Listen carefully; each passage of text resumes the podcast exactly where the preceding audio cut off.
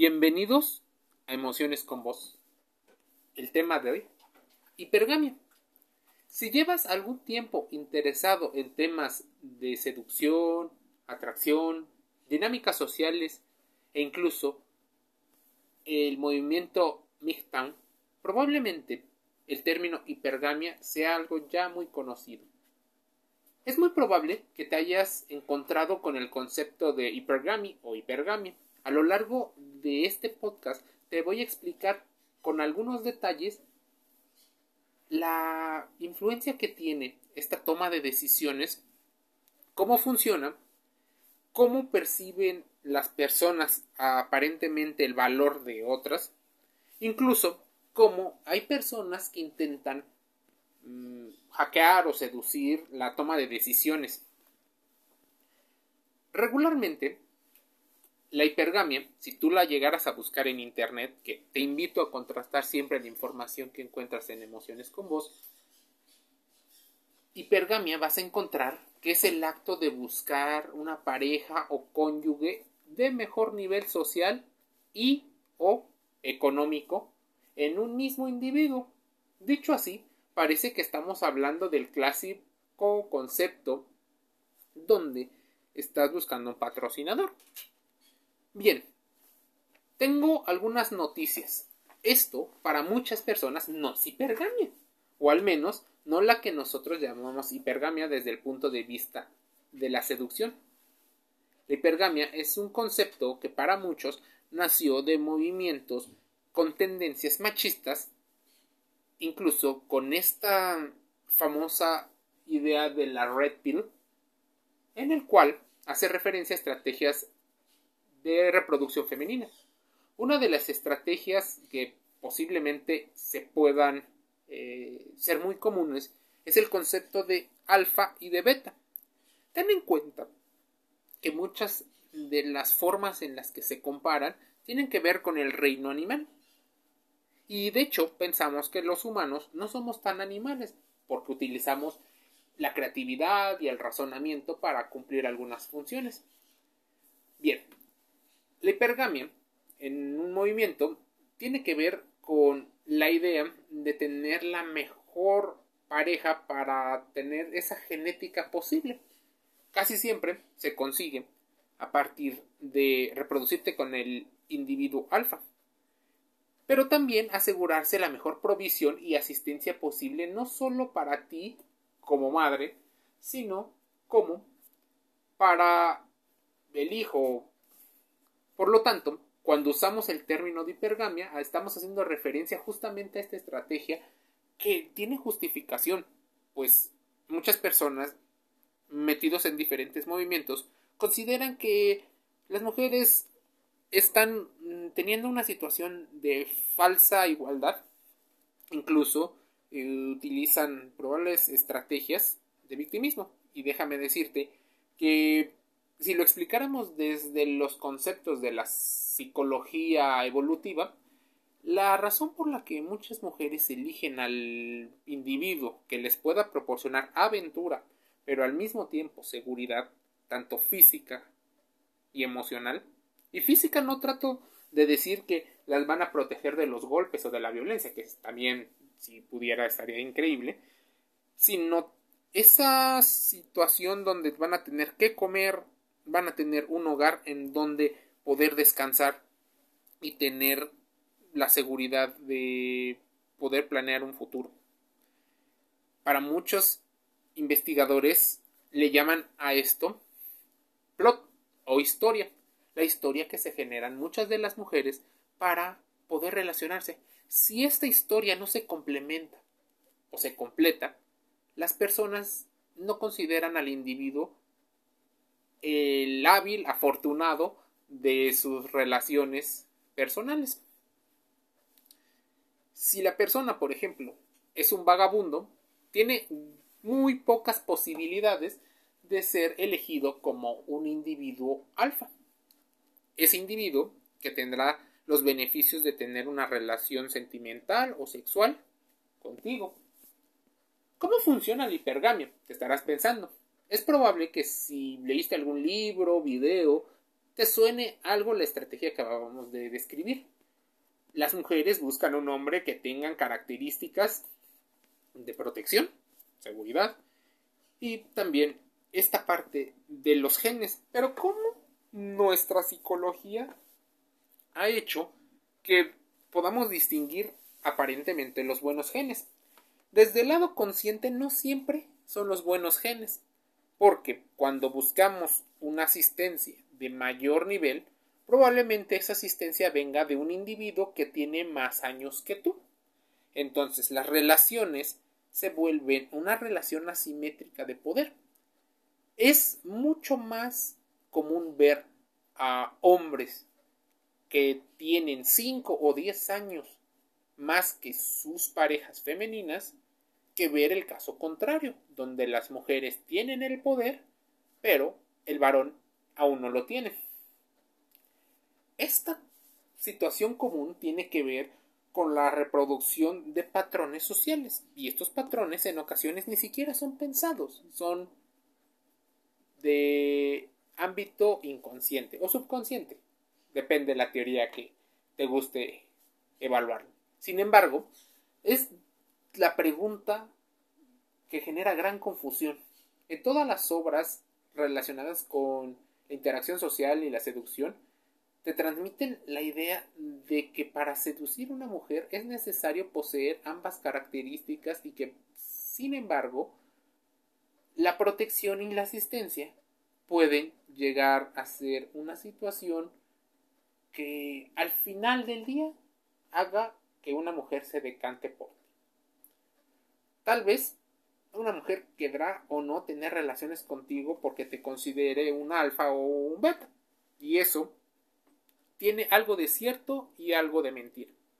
Es cierto que las mujeres tienen esa característica como los hombres de evaluar sus posibilidades. Y claro que les gustaría tener la mejor opción por una situación de validación, una situación de seguridad o incluso de gusto, porque también necesitan activar su deseo sexual. Entonces, claro que buscarán tal vez al individuo que les parezca el hombre más guapo, el más inteligente y el más más con más características y habilidades. Claro, los hombres también. Casi siempre las mujeres no identifican como alfa o beta, sino como el bueno y el malo o el bueno y el tonto. Los hombres tienden a hacer clasificaciones comunes como la santa y la puta. Los hombres estamos destinados biológicamente a poder utilizar la cantidad como arma principal. Por eso el tema de los espermatozoides se produce eh, en mayor cantidad. Los hombres podríamos tener centenares o miles de hijos mientras las mujeres no pueden tener más de 15 o 20 hijos a lo largo de su vida reproductiva. Tienes que entender que el argumento de la hipergamia se basa en la idea de que una mujer necesita encontrar ambos requisitos en el mismo hombre. Y ahí, por ejemplo, está el error, porque muchas mujeres posiblemente eligen primero al individuo alfa. Sí, pues es una persona que aparentemente tiene más confianza en sí, puede guiar las relaciones, incluso busca una situación en la cual ella pueda aprender algunas cosas de él, incluso él ayude y le permita tener una sexualidad tal vez más libre o desenfrenada, impulsiva, que lo que vas a conseguir con una persona que tiene características más beta de protección. Llega un momento, según la teoría del valor del mercado sexual, en la cual establece que las mujeres entre los 18 y los 30 y 32 años tienden a hacer la elección de buscar al individuo alfa, sí, a ese bad boy o fuckboy o como le quieras llamar, al chico malo de la historia, y que los chicos buenos casi siempre quedan relegados.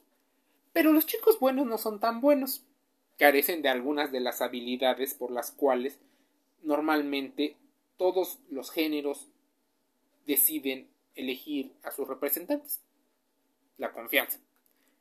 Entonces, si las mujeres tienden a hacer este tipo de elecciones de manera un tanto inconsciente y luego son reforzadas por la parte social, estamos viendo que la hipergamia entonces es un tema que debemos de considerar para entender nuestras relaciones en dinámica. Una mujer necesita encontrar ambos requisitos, probablemente sí, pero tienen no necesariamente que ser en el mismo individuo. Suena peligroso lo que te estoy diciendo, porque parecería que te estoy promoviendo el tema de la poligamia, situación mucho más asociada a un hombre que a una mujer, y que incluso para una mujer sería riesgoso en algunas características biológicas.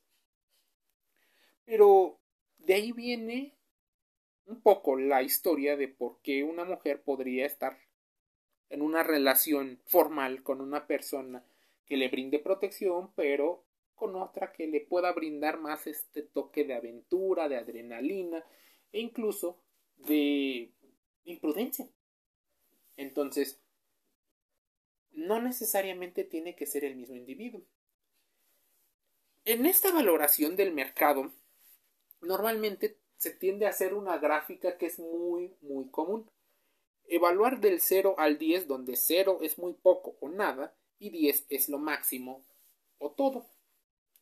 Si ambas personas se evaluaran solo por aspectos de belleza, normalmente las mujeres tendrían un mayor estatus que los hombres.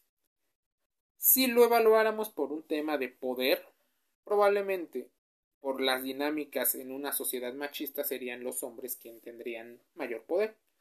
Pero este argumento del mercado sexual y de la hipergamia relaciona más el poder de atraer parejas. Así, una persona se puede evaluar, por ejemplo, en el punto número 5, a la mitad. Y esto sería de lo más común. De hecho, la mayoría de la población están entre el punto 4 y el punto 7. Eso, ahí vive más del 50% de la población. O sea, muchos candidatos viables, sin importar tu preferencia o identidad sexual. Ahora, ¿qué pasa con los individuos que están por debajo de ese rango de 5? O sea, 4, 3, 2, 1, incluso el 0. Son personas que son relegadas y que es muy difícil que encuentren una pareja sexual. No digo afectiva porque la pueden encontrar, pero sexual es muy complicado. Las razones es por las que personas de su mismo rango tenderán a aspirar o desear algo mejor. Entonces, si eres un cero y tal vez la candidata o candidato también sea cero, ella tiende a aspirar al 1 o al 2. Y esto posiblemente tiene una explicación según lo dice el catedrático Robert Rivers en su teoría, pues menciona que la inversión materna predice que los sexos que invierten más en la lactancia, nutrición y protección en las crías serán más perspicaces e incluso serán mucho más cuidadosas a la hora del apareamiento y que en los sexos que invierten menos en las crías competirán por llegar a una inversión sexual más alta. La teoría de la selección natural y la teoría social que el señor Rivers tuvo acerca de la biología tiene que ver también con la teoría de Weismann, que tiene que ver un poco con la situación de preservar los buenos genes a partir de la genética, de con quién te reproduces.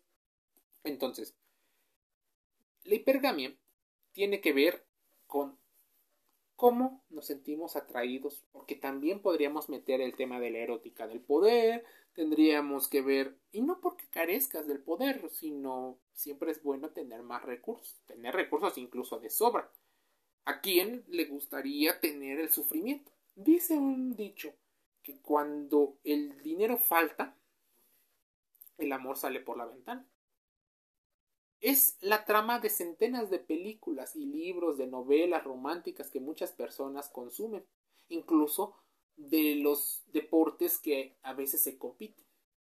Fíjate cómo esa mujer en esos libros está optimizando constantemente y utilizando su sentido de hipergamia. Por un lado, está casada con un hombre que le proporciona seguridad y asistencia.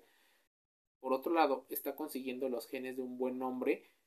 Y déjame decirte que existen muchos videos, incluso de influencers que no estudiaron nada de la salud emocional, de la inteligencia emocional o algo relacionado, que mencionan hombres de alto valor. El concepto es sumamente ambiguo porque puedes poner todo aquello que consideras como alto valor, pero coinciden en un término. Alto valor relacionado a dinero, relacionado a poder y relacionado a cierto tipo de personalidades. Así que cierto tipo de personalidades, por ejemplo, más con tendencia a la timidez y a la introversión, serían poco valorados en el mercado laboral como individuos que sean capaces de estar por encima de. La mayoría de las personas que tienden a estar en la cima de una jerarquía tienden a tener una personalidad más extrovertida, porque en el mundo occidental es lo que se fomenta, y también tienen más características relacionadas al triángulo oscuro o a la triada oscura, narcisismo, psicopatía y maquiavelismo.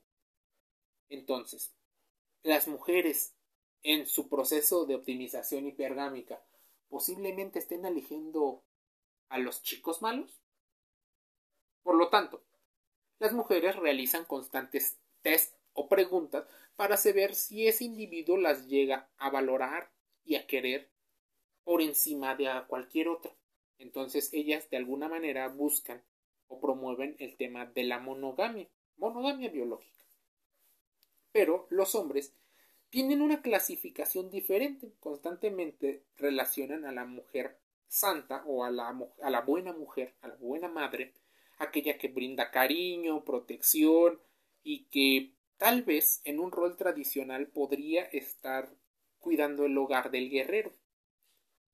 En un rol más moderno, sí suele ser más cariñosa, incluso podría ser una dependiente emocional de las crías, porque ella es la que hace mayor inversión en todo esto. Cuando una madre difícilmente tiene este apego hacia, hacia sus hijos, no se le considera una buena madre, aun habiéndose esforzado muchísimo por conseguirlo. Este es el motivo por el cual las teorías clásicas se transmiten en el mensaje de que sean ambos si este hombre de la película romántica es perfecto para ella por tener estas características, ¿a dónde se irán todos los demás individuos? Bueno, a la resignación. Probablemente. Muchas personas no les gusta reconocer que probablemente existen personas con mayor valor y que tienen muchas más oportunidades. Constantemente en los videos de internet te presumen y te enseñan a cómo hackear esta situación de elección de las mujeres siendo más alfa, cómo tratar a una mujer como alfa, pero no de manera grosera, siempre galante y siempre teniendo un buen verbo, porque ellas no eligen por belleza, así que podría ser feo, gordo y tal vez un poco más bajo, pero si tienes las otras características puedes tener una oportunidad con esa mujer. Una mujer tal vez está programada evolutivamente para sentir atracción sexual por el macho alfa, de hecho, si lo piensas, antes decíamos que una mujer quiere reproducirse con la mejor opción que le genere la genética posible. Tal vez el individuo que sea bajo y que tenga algunas enfermedades o incluso sea viejo no sea la mejor opción consciente. Pero si te das cuenta, tal vez su dinero y los recursos te permita comida que sí te va a dar más salud, que te va a dar protección de un hogar donde eso sí te podría dar una mayor ventaja, educación porque se puede pagar con respecto a ello y por lo tanto es normal que la evolución haya predispuesto a que las mujeres tengan cierta atracción sexual por dicho individuo. Por otro lado, cuando hablamos de que busca conseguir protección y asistencia, no hemos mencionado la palabra reproducción, porque un hombre beta es considerado por la mujer como poco atractivo sexualmente o el tonto el, que no ayuda. El amigo, la friendzone también es mucho más ligado a esta zona, porque si la sintiera esto provocaría que se acabara reproduciendo con cualquier individuo, tal vez, y que no pudiera optimizar sus posibilidades. la estrategia reproductiva en general es un gran complejo que muchas ciencias han investigado. Incluso podría ser considerado una disonancia cognitiva, pues buscan en el mismo individuo probablemente dos cosas. ¿Qué pasa si las encontraran en, individuos diferentes? Casi siempre las sociedades juzgarían su optimización, pero no juzgan la optimización de la misma manera en los hombres. Tienes que saber que durante años de evolución las mujeres han desarrollado una especie de mecanismos y estos mecanismos son los que muchas veces los manipuladores suelen hackear porque lo que logran es mostrarse vulnerables y aparentemente las mujeres consideran eso un poco más familiar al super independiente. También se muestran como individuos que ponen límites, incluso como personas con mayor confianza. Por eso, desde el punto de estrategia, los hombres suelen verse como individuos mucho más alfa. Muestran símbolos de poder, tanto social como económico, se muestran mucho más saludables, exponen el, el, pecho como algo de virilidad, muestran unos brazos más grandes, incluso la diferencia de estaturas podría servir muchísimo para este tipo de situaciones. ¿Qué pasa entonces? ¿Cómo utilizar el conocimiento que tienes ahora de la hipergamia a tu favor? Bueno, de inicio, háblalo y pregúntale a ella. Ella probablemente te diga más o menos lo que necesita. Si tú eres ese individuo que eres el afortunado, valóralo. Es importante. Y no tanto por el miedo a posiblemente perderla, sino más por una situación en la cual ambas personas salgan beneficiados con las habilidades que tiene cada uno y también con las habilidades que puede aprender de la otra persona. No con esto te estoy diciendo que debe ser solo esta historia del amor romántico donde ambos nos complementamos, sino más como un constante mejoramiento de cada uno para que ambos sientan que a lo largo de su ciclo vital de pareja vayan encontrando mejoras y buenas oportunidades. Emociones con vos Cierra una sesión más buscando que hagas reflexión, que busques información, que la contrastes y que descubras cosas que probablemente no sabías de tus sentimientos, emociones y de tus actos. Te envío un saludo.